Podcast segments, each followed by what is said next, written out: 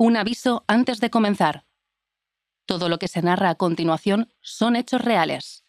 En algunos pasajes este podcast puede incluir relatos poco apropiados para oídos sensibles. Birmingham, noche del 11 de noviembre de 1923. Hace 24 horas Tommy Ball estaba jugando con la camiseta de Aston Villa, ayudándole a ganar su partido de liga contra el Notts County. Hace 24 horas, el central atravesaba el mejor momento de su carrera y comenzaba a sonar para las próximas convocatorias de Inglaterra. Pero hace 24 horas, Tommy Ball estaba vivo. Y ahora el cuerpo de este defensa de 23 años yace en el jardín de su casa con dos balazos. Será el primer y único futbolista de la liga inglesa asesinado estando en activo. Su desaparición, de la que ahora se cumplen exactamente 100 años, constituye el primer archivo de Brazalete Files. Y para reabrirlo, he invitado a un gran conocedor del fútbol británico. Hola, soy Elio Leart de la media inglesa y este caso tal vez me interese. El central será asesinado al anochecer.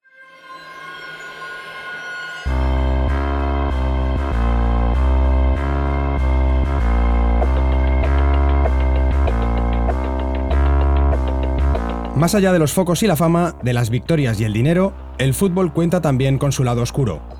Yo soy Aitor Lagunas y esto es Brazalete Files, de Panenka Podcast y Radio Primavera Sound, con la colaboración de Estrella Damm. Cuéntame, Aitor, ¿qué tenemos aquí? Bueno, para empezar, Ile, tenemos a un jugador inglés de orígenes muy humildes en una zona minera. Me refería más bien a qué tenemos de novedoso. Un futbolista surgido entre el carbón es más inglés que el volante a la derecha. Sí, eh, tienes razón. Bueno, pues Thomas Edgar Ball fue en ese sentido el prototípico futbolista de la Inglaterra victoriana. Nacido en 1900, ya de niño empezó a trabajar como ayudante en las minas cercanas a Washington. Espera, espera, espera, no me líes. ¿Washington? ¿No me has dicho que Tommy era inglés? Sí, pero resulta que su pueblo, cerca de Sunderland, es la localidad de origen de la familia Washington, el primer presidente de los Estados Unidos. Total, que tiene un nombre muy cosmopolita, pero es el típico pueblo inglés de casitas de ladrillo con un pub en cada esquina. Por cierto, ahora que lo dices, estoy recordando un dato que quizás no sabías. ¿Sabes quiénes son de Washington? Time and Where, Brian Ferry de Roxy Music y eh, Jordan Pickford. ¡Ostras! El portero. El portero, sí, sí. El portero inglés. Pero estábamos hablando de pubs. Dios los bendiga. Dios los bendiga, los pubs. Bueno, ojo, esperemos a repasar todo el dossier porque vamos a ver que también tienen su peligro. De momento, tenemos al joven Tommy, que empieza a jugar en el equipo de los mineros y de ahí salta directamente al Newcastle. Como aún faltaban 95 años para que fuese comprado por el Fondo Soberano de Arabia Saudí, pues tenía que contentarse con fichajes de kilómetro cero.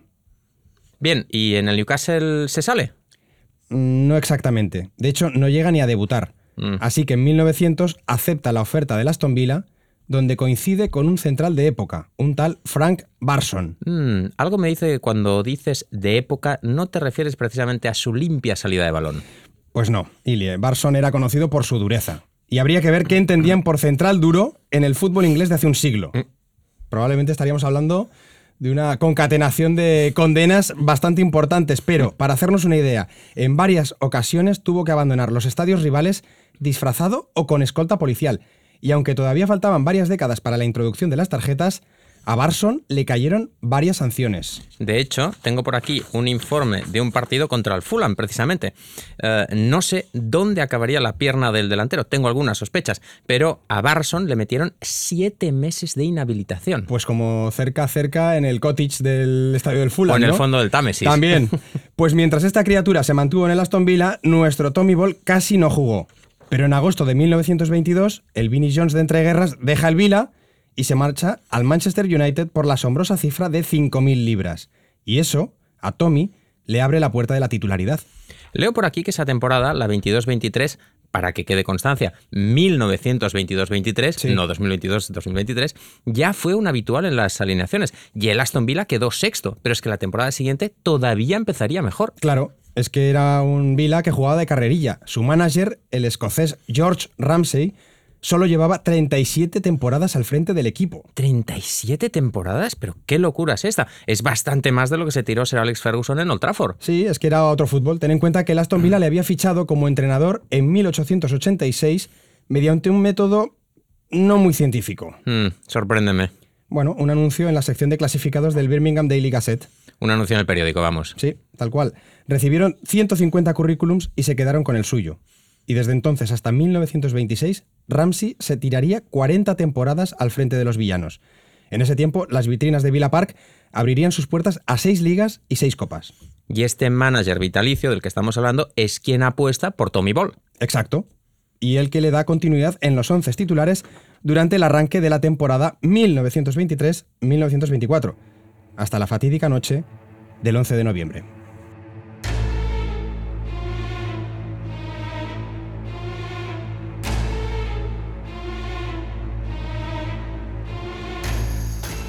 Llámame perspicaz, pero creo que ahora vamos a los hechos eh, del día que nos ocupa. Sí, perspicaz.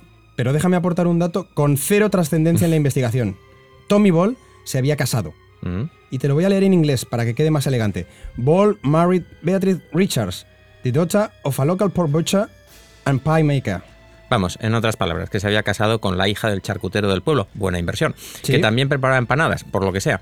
Eh, bueno, pues tiene razón. Es un dato tan detallado como insustancial que, por otro lado, me encanta. Bien, sabía que te gustaría. Este otro apunte sí que tendrá algo más de trascendencia. La pareja se había mudado a una casita de propiedad de un agente de policía, un tal George Stack, que además era su vecino.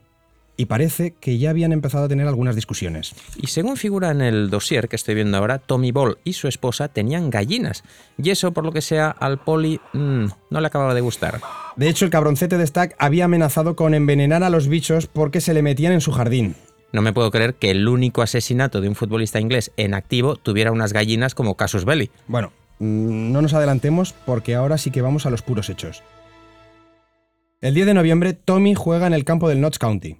El equipo conocido por dos razones, ser el club profesional más antiguo del mundo y haberse rumoreado ahora más recientemente y después desmentido el supuesto interés de Taylor Swift en adquirirlo. Otro dato difícilmente trascendente para la investigación, pero que también me encanta. Proceda, caballero, por favor. Con su victoria por 0 a 1 en Meadow Lane, el Aston Villa se coloca tercero en la tabla a tres puntos del líder, el Cardiff, y a dos del segundo, el Huddersfield Town. Para que veas lo que ha cambiado el fútbol inglés eh, desde entonces. Bueno, ¿y qué sucedió a continuación? Pues al día siguiente, Mr. and Mrs. Ball se dejan caer por la Charles Tavern. Era domingo y Tommy, bueno, se bajó tres pintas y media. Nunca he entendido muy bien el tema de las medias pintas. Es decir, tres pintas y media. ¿Por qué? O te tomas tres o te tomas cuatro, pero tres y media no tiene ningún sentido. Totalmente de acuerdo. La cosa es que la pareja llega a casa a eso de las 10 de la noche, que para ser un domingo de noviembre en la Inglaterra de 1923 debía ser casi de madrugada. La cosa es que Ball salió al jardín a buscar a su perro, y al poco Beatriz escucha una discusión seguida de un disparo. Ella sale corriendo y se encuentra a Tommy. En un estado muy angustiado, tambaleándose hacia mí. La mujer identifica a Stack como autor del primer disparo y también de un segundo, ya en presencia de Beatriz. Instantes después, Tommy Ball, cubierto de sangre, se sienta en un banco y fallece. Stack, por su parte, no intenta huir. Sería arrestado por la policía en la misma escena del crimen. Vaya, ¿y no se sabe nada más? No sé, por qué discutieron, en qué estado se encontraban, algún dato más que aclare la... lo que sucedió. Bueno, el juicio fue relativamente mediático. Gracias a eso podemos saber que Stack admitió el homicidio, pero involuntario. Alegó haber disparado solo para asustar a Ball después de que éste llegase borracho del pub y amenazase a la señora Stack con sacarle los sesos del cráneo. Menuda relación entre los dos matrimonios. Y eso que aún no se le podía robar el wifi al vecino. Sí, sí, como para pedirles que te recojan el paquete de Amazon, ¿eh? Pues bueno, el juez eh, Sidney Rollad no se mostró demasiado convencido por las explicaciones de Slack. Escucha lo que dijo a los jurados. Miren a los hechos desapasionadamente. Que un hombre pierda los estribos no implica que no esté cometiendo un asesinato. Y así acabó, condenado a pena de muerte por asesinato deliberado. O sea, que se cargaron al policía Slack. En realidad no, porque llegó un gobierno laborista y decretó una especie de amnistía. eh, Espera, pero seguimos hablando del caso Ball, ¿verdad? Sí, sí, no estamos hablando de, de la actualidad. A su asesino convicto, George Slack, se le conmutó la pena capital por la cadena perpetua. Fue declarado enajenado y vivió las siguientes cuatro décadas en un asilo. Falleció en 1966 a los 87 años de edad. Hasta aquí la historia de Tommy Ball, un central al que casi no le dio tiempo de saborear el fútbol de élite y que cayó asesinado en una riña vecinal. ¿Conocías el caso, Ili? No, la verdad es que no, y tengo que confesarte, Aitor, que me fastidia, porque estamos hablando del único futbolista inglés en activo asesinado. Asesinado mientras estaba en. en mira activo. que habrá habido candidatos. Claro, y mira que habrá habido candidatos y gente que ha hecho números para haber sido, haber sido, asesinado mientras jugaba fútbol, pero no, no, no, no, la verdad es que no conocía el caso y me encanta. Y además hay varias derivadas interesantes que, que hemos soslayado durante la explicación, pero por ejemplo, el central este de Aston Villa, ¿Sí? eh, tan Parson. rocoso, Parson, eh, he leído también que era íntimo amigo de unos tal hermanos Fowler que fueron condenados por asesinato. Es decir, que un poco el, el, el, el entorno en el que se movía ya era de por sí, mm, digamos... Proclive eh, a la violencia. Proclive a la violencia y a la, y a la delincuencia. La verdad es que me parece una historia, una historia fascinante, Aitor. Es que no podemos dejar pasar tampoco que estamos hablando de la ciudad y del momento de Peaky Blinders, es decir, que había un sustrato ahí violento que también creo que tiene algo que ver con el hecho de que muchos hombres acababan de regresar de los frentes de la Primera Guerra Mundial. De hecho, el propio Slack, claro. en algún detalle, en algún informe que hemos podido leer, ¿verdad? Aparece como que tal vez estaba algo trastocado después de pasar por, eh, por, la Primera Guerra Mundial. Sí, tal cual. Era una época muy diferente en el fútbol y en la, y en la sociedad. Eh, como bien dices, Slack, que es el policía que dispara a, a Ball, en alguno de estos informes se menciona el hecho de que había vuelto de la Primera Guerra Mundial, donde había combatido, eh, pues ya un poco pues, afectado, como es lógico por otro lado, e incluso, e incluso hay otro eh, rumor que apunta a que la esposa Beatriz, la esposa de, de Ball había declarado en algún momento que eh, su marido era violento, que luego en el juicio lo negó, pero en algún momento se había ella misma había apuntado a que su marido era violento. Es una época, eh, pues eh, afortunadamente que ya ha quedado muy atrás, ¿no? Y además donde el fútbol era un, un deporte eh, básicamente de hombres, ¿no? es decir, la grada, la grada de, de Villa Park, que es lo que estamos mencionando ahora, era una grada donde prácticamente el fútbol no, las mujeres no tenían ningún tipo de acceso, ¿no? Y, y una época como bien dices, pues muy violenta, una época de entreguerras, porque ellos no lo sabían, la Primera Guerra Mundial acaba en el 18, pero es que eh, en el 39, prácticamente a la vuelta de la esquina, se les venía otra. Les estaba esperando otra peor todavía. Bueno, según los recortes de prensa del momento, Ilie, el entierro de Ball fue toda una demostración de duelo popular. El cortejo, por cierto, en un detalle que creo que también te gustará, partió de la charcutería del suegro. Mira, al final sí que tenía, sí que tenía relevancia el dato. Lo, lo, que no sabemos es si repartieron, eh, pues qué sé yo, unas salchichas, unos entremeses sí, los, para los amenizar carne, el cortejo. ¿no? Claro, los pasteles de una, carne. Una, claro, unos pasteles de carne para amenizar un poquito el, el cortejo, ¿no? Hay que decir que el charcutero, el, el suegro tenía, tenía idea de negocio, es decir, que lo aprovechaba todo. Claro, eh, claro. Cogía claro. el cerdo y hasta el producto final. Claro, y si no, pues me hago unas, unas empanadas. Hombre, hay que decir que eh, para la época es un, es un pelotazo casarte con la hija del charcutero. Sí. O sea, es un braguetazo en toda regla. Sí, sí, sí. Bueno, yo creo que para la época, en, en cualquier época, siempre. Claro, claro. ¿no? Hombre, ¿En qué momento negocio... la humanidad ha dejado de comer mmm, fiambre? Claro. Quizá ahora. De hecho, de hecho, ahora sería la, la, sí, sí. la peor época, La- pero hace 100 años era un pelotazo. Bueno, este creo que es un buen mensaje. Este es el peor momento para casarse con el hijo o la hija de un charcutero. Eh, o para ser charcutero. o para ser charcutero. Incluso. Lo que sí que te iba a comentar para acabar este caso reabierto es que eh, tras el juicio, la figura de Tommy Ball cae en el olvido. Mm. Su tumba, que además tiene motivos futboleros, porque es una gran pelota de cemento, y aparece un mensaje de los compañeros del, del Aston Villa, que son los que sufragan, eh, dijéramos, el, la tumba.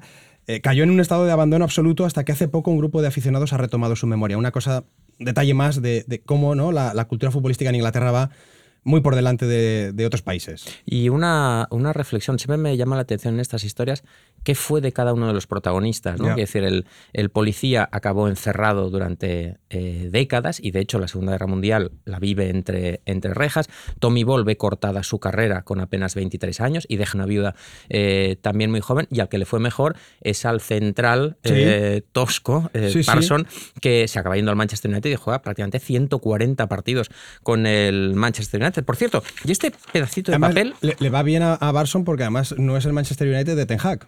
No, efectivamente, si fuera el Manchester United Ten Hag, bueno, quién sabe, está jugando Maguire. Igual Sí, sí, que habría ser, jugado, habrían, hecho, habrían hecho pareja. Oye, ¿y este pedacito de papel que veo aquí qué es? Pues mira, esto es un poema que le dedicaron poco después de su asesinato, léelo. A ver, voy allá. Twas on a Sabbath evening in drear November days, two friends were heard creating in Perry Barry's byways. High words just fed the younger. Now this young man's life is fled. A shot, and then another, and Thomas Ball lies Wow.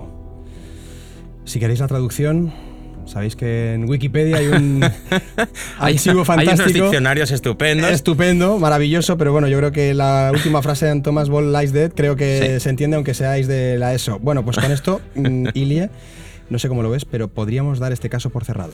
Pues de momento, eso parece.